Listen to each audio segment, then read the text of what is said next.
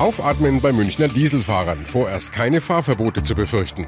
Zukunft der Flüchtlingspolitik schließt neue CDU-Chefin die Grenzen und Aktionstag gegen Einsatz von Kindersoldaten. Auch in der Bundeswehr sind immer mehr Minderjährige. Besser informiert aus Bayern und der Welt. Antenne Bayern. The Break. Willkommen zum Nachrichtenpodcast von Antenne Bayern. The Break ist die Auszeit für mehr Hintergründe, mehr Aussagen und Wahrheiten zu den wichtigsten Themen des Tages. Es ist Dienstag, der 12. Februar 2019. Redaktionsschluss für diese Folge war 17 Uhr. Ich bin Antenne Bayern Chefredakteur Ralf Zinno. Die bayerische Staatsregierung bleibt dabei. In München soll es keine Dieselfahrverbote geben. Bei einer Kabinettssitzung in München haben Ministerpräsident Söder und seine Minister beschlossen, stattdessen die Regierung von Oberbayern zu beauftragen, einen neuen Plan zur Verbesserung der Luftqualität in der Landeshauptstadt zu erarbeiten. Bayern-Reporter Hans Oberberger, wie soll denn dieser neue Plan nach Ansicht der Staatsregierung aussehen? Ja, da sind Ministerpräsident Söder und Umweltminister Glauber heute noch recht vage geblieben. Es heißt lediglich, dass es ein intelligentes Gesamtkonzept für Verkehr und Gesundheit in München geben soll. Keine weiteren Details über konkrete Maßnahmen. Das Einzige, was die Staatsregierung ganz klar gemacht hat, ist, dass es eben keine Fahrverbote geben soll.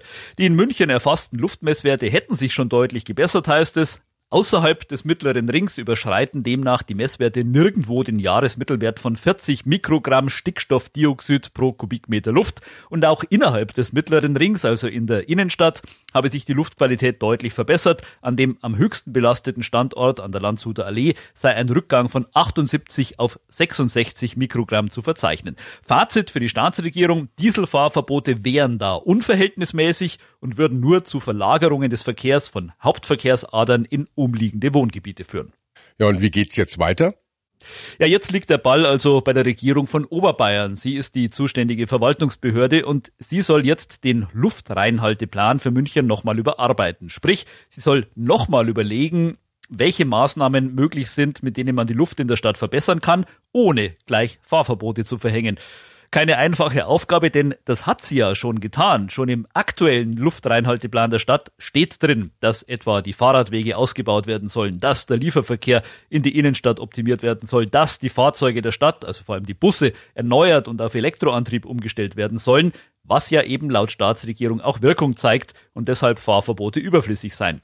Liegt dieser neue Vorschlag der Regierung von Oberbayern dann vor, werden nochmal vier Wochen lang alle ihre Bewertung abgeben können, dann soll er beschlossen werden und ja, dann soll es laut Staatsregierung auch gut sein mit dieser Fahrverbotsdebatte. Ist denn das überhaupt realistisch? Schwer zu sagen. SPD und Grüne haben schon erklärt, dass das alles hinten und vorne nicht reichen wird. Sie fordern Hardware-Nachrüstungen für Autos und einen besseren Ausbau des öffentlichen Nahverkehrs. Letztlich wird es darauf ankommen, wie stark sich die Luftqualität in der Stadt tatsächlich noch verbessert und zwar auch, wenn man die offiziellen Messwerte zugrunde legt, diese neuen, verbesserten Messwerte, auf die sich Stadt und auch die Staatsregierung jetzt ja beziehen, sind Messwerte, die die Stadt selbst erhoben hat, weil man den offiziellen Werten an den fünf Messstationen des zuständigen Umweltamts nicht traut. Die Frage wird sein, ob äh, der Bayerische Verwaltungsgerichtshof das auch so sieht dass dieses ganze Thema jetzt überhaupt noch mal so heftig diskutiert wird, das liegt ja daran, dass die Verwaltungsrichter die Staatsregierung schon mehrfach dazu verdonnert haben, effektivere Maßnahmen für eine saubere Luft in München zu ergreifen. Bisher hat ihnen das jedenfalls alles nicht ausgereicht. Es ist zu erwarten, dass auch dieser neue Luftreinhalteplan den Richtern zur Überprüfung vorgelegt wird und dann muss sich zeigen, ob sie inzwischen auch der Meinung sind, dass Fahrverbote in München nicht nötig sind. Danke, nach München. Madame Gnadenlos, so nennen einige Medien heute CDU-Chefin Annegret Kramp-Karrenbauer. Der Grund, nach dem sogenannten Werkstattgespräch der CDU über ihren Kurs in der Flüchtlingspolitik, hatte AKK in der ARD erzählt, notfalls würde sie die Grenzen dicht machen, falls sich nochmal eine Flüchtlingssituation wie 2015 ergeben sollte. Damals kamen in kurzer Zeit mehr als eine Million Flüchtlinge zu uns nach Deutschland. Die CDU-Chefin sprach von einem Frühwarnsystem und intelligenter Grenzen Grenzüberwachung. Und auf die Frage, ob sie damit eine Abriegelung der Grenzen meinte, sagte Kramp-Karrenbauer, Wir haben gesagt, eine, als Ultima Ratio wäre das äh, durchaus äh, auch äh, denkbar. Wir haben äh, seit dem vergangenen Sommer im Übrigen eine andere Situation. Die Kanzlerin hat ja in Europa verhandelt, dass man auf der Grundlage auch von Vereinbarungen mit Nachbarstaaten darüber reden kann. Vor allen Dingen, wenn wir ein entsprechendes Monitoring-System haben, würde das, was wir 2015 erlebt haben, dass wir im April noch von ganz anderen Zahlen ausgegangen sind, als dann nachher im Sommer und im Frühherbst gekommen sind, das würde dann so nicht mehr stattfinden. Wir wären besser darauf vorbereitet. Wir haben hier schon sehr viel getan, aber wie gesagt, es muss auch noch einiges getan werden. Vor allen Dingen, und das ist ein ganz großer Schwerpunkt, an den EU-Außengrenzen. Denn wir wollen Schengen erhalten, wir wollen Schengen nach innen offen halten. Aber das wird auf Dauer nur funktionieren, wenn wir den Grenzschutz wirklich auch vollenden und wenn wir den Grenzschutz perfektionieren. Da schwingt wohl doch eher die Hoffnung mit, dass ein Dichtmachen der deutschen Grenzen nicht notwendig würde, wenn wir durch ein Frühwarnsystem entsprechend vorbereitet wären. Das, was wir brauchen, ist, dass wir sozusagen in der Gesamtschau, wer kommt äh, aus welchen Gebieten, dass wir darüber informiert sind, vor allen Dingen, dass wir uns darauf einstellen können. Ich habe das 2015 erlebt, wie wir äh, versucht haben, von jetzt auf gleich die Unterkünfte klarzumachen, äh, Wohnungen, dass wir versucht haben, dass keine Hallen belegt worden sind. Wenn wir sehr viel früher uns darauf hätten einstellen können, was da zum Beispiel, ähm, wie viele Menschen kommen, dann wäre vieles geordneter abgelaufen. Darum geht es. Es geht nicht darum, dass wir nicht unsere humanitären Verantwortung übernehmen, aber es geht einfach darum, dass wir gelernt haben aus dem, was 2015 passiert ist und dass wir alles daran setzen, dass wir in dieser Form nicht mehr agieren müssen. Auch Bayerns Innenminister Hermann hat an dem Werkstattgespräch bei der Schwesterpartei CDU teilgenommen. Ihm schwebt vor, dass Deutschland verstärkt auch bei den Kontrollen an den EU-Außengrenzen helfen könnte. Das beginnt ja zunächst einmal, dass wir äh, ordentliche Kontrollen an den Grenzen haben, möglichst an den EU-Außengrenzen, gegebenenfalls auch mit äh, deutscher Unterstützung. Denn es ist ja auch nur sinnvoll, wenn wir effektiver zum Beispiel schon an den griechischen Außengrenzen kontrollieren, den Griechen dabei helfen oder auch bei anderen äh, südeuropäischen Ländern, äh, dann brauchen wir das nicht erst äh, an den eigenen Grenzen zu tun. Nachdem die Fraktionsgemeinschaft von CDU und CSU beinahe an der Flüchtlingsfrage zerbrochen war, scheint übrigens auch dieses Werkstattgespräch zur verbesserten Stimmung zwischen den Schwestern beigetragen zu haben. Mit Annegret Kramp-Karrenbauer als CDU-Chefin läuft's besser als zuletzt mit Angela Merkel. Annegret Kramp-Karrenbauer hat mich eingeladen. Ich bin gerne gekommen. Das war auch mit unserem neuen Parteivorsitzenden Markus Söder so abgesprochen. Es war eine Veranstaltung der CDU, aber wir sollten hier von Seiten der CSU mitwirken und einfach unsere Erfahrung, unsere Sachverstand eben auch äh, mit einer Reihe auch von Kommunalpolitikern und auch von Bundestagskollegen einbringen. Das haben wir gern getan und ich muss sagen, die Gesprächsatmosphäre war gestern und vorgestern wirklich sehr, sehr positiv und konstruktiv. Bayerns Innenminister Hermann im ZDF. Ziemlich distanziert schaut die Union hingegen auf die neuesten Pläne des Koalitionspartners SPD für eine Sozialreform. CDU-Chefin Kramp-Karrenbauer sieht da nur wenig Gemeinsames. Für uns ist in diesem gesamten Themenfeld äh, Hartz IV sind zwei Punkte sehr wichtig. Das eine ist, äh, dass wir immer an dem Ziel festhalten, Menschen möglichst in Arbeit zu bringen. Und das zweite ist, dass wir insbesondere mit Blick auf die Kinder dafür sorgen müssen, dass sie nicht in ihren Verhältnissen hängen bleiben. Wenn ich mir das anschaue, was die SPD jetzt vorgeschlagen hat, da sehe ich nur ganz bedingt äh, Möglichkeiten, gerade diese zwei Ziele auch voranzutreiben. Das ist das gesamte Thema der Qualifizierung. Darüber kann man noch mal mal reden. Alles andere sehe ich sehr kritisch, insbesondere auch die Frage, dass äh, Fördern und Fordern als Prinzip ein gutes Stück weit aufgegeben wird. Denn äh, ehrlich gesagt, ich frage mich, warum jemand, der jeden Tag aufsteht, der vielleicht alleinerziehend ist, der äh, jeden Tag arbeitet, mit seinen Steuergeldern jemand solidarisch unterstützen soll, ähm, von dem wir dann nicht einmal mehr verlangen, dass er zum Beispiel die Meldepflichten, die er hat oder die Pflicht, die er hat, auch an Maßnahmen teilzunehmen, wahrnimmt könnte nach einem neuen Koalitionskrach klingen. Wir fragen an seine Bayern-Reporterin Zoe Tassovali in Berlin. Bahnt sich denn da jetzt die nächste Krise in der GroKo an? Nee, eigentlich nicht. Zumindest behaupten beide Seiten, dass sie die große Koalition nicht gefährden wollen. Die SPD hält fest, dass es bei ihrem Modell um die Zukunft gehe. SPD-Generalsekretär Klingbeil sagte ja gestern im ZDF, Zitat, wir wollen regieren, aber mit Ideen, die auf der Höhe der Zeit sind. Ja, und CDU-Chefin Kramp-Karrenbauer betont, trotz der ganzen Kritik, das alles seien immerhin nur Meinungsverschiedenheiten und gar kein Krach. Morgen Abend treffen sich dann die Spitzen von Union und SPD zu einer Sitzung des Koalitionsausschusses. Da will Kramp-Karrenbauer Kramp-Karrenbauer nochmal über die Grundrentenpläne der Sozialdemokraten sprechen. Da müssen wir dann erstmal abwarten, ob und was sich da ergibt. Danke nach Berlin. Für uns ist das kaum vorstellbar, was Kindern in aller Welt teils schon im Alter von nur zehn Jahren widerfährt. Statt zur Schule zu gehen, werden sie in Kriegen eingesetzt. Heute, am 12. Februar, ist der internationale Tag gegen den Einsatz von Kindersoldaten. Jedes Jahr soll er an das Schicksal von Kindern erinnern, die zum Kampfeinsatz in bewaffneten Konflikten gezwungen werden. Der Gedenktag geht auf den 12. Februar 2002 zurück. Damals war das Zusatzprotokoll zur Kinderrechtskonvention in Kraft getreten. Seitdem Seitdem gilt die Rekrutierung von Kindern unter 15 Jahren als Kriegsverbrechen. Minderjährige dürfen nicht gegen ihren Willen eingezogen werden oder an Kampfhandlungen teilnehmen. Der Tag gegen den Einsatz von Kindersoldaten wird auch Red Hand Day genannt. Das Kinderhilfswerk UNICEF ruft dazu auf, mit einem roten Handabdruck gegen den Missbrauch von Kindern als Soldaten zu protestieren. Das Logo signalisiert Stopp kein Einsatz von Kindern als Soldaten. Bei der Aktion wird eine Handfläche mit roter Farbe bemalt und auf ein Blatt Papier gedrückt. Hunderttausende solche Handabdrücke sind in den vergangenen Jahren schon an Politikerinnen und Politiker geschickt und überreicht worden, damit sie sich gegen die Rekrutierung von Kindersoldaten einsetzen. Wir sprechen nun mit Ninja Charbonneau von UNICEF. Frau Charbonneau, was erhoffen Sie sich denn von dem Welttag gegen den Einsatz von Kindersoldaten?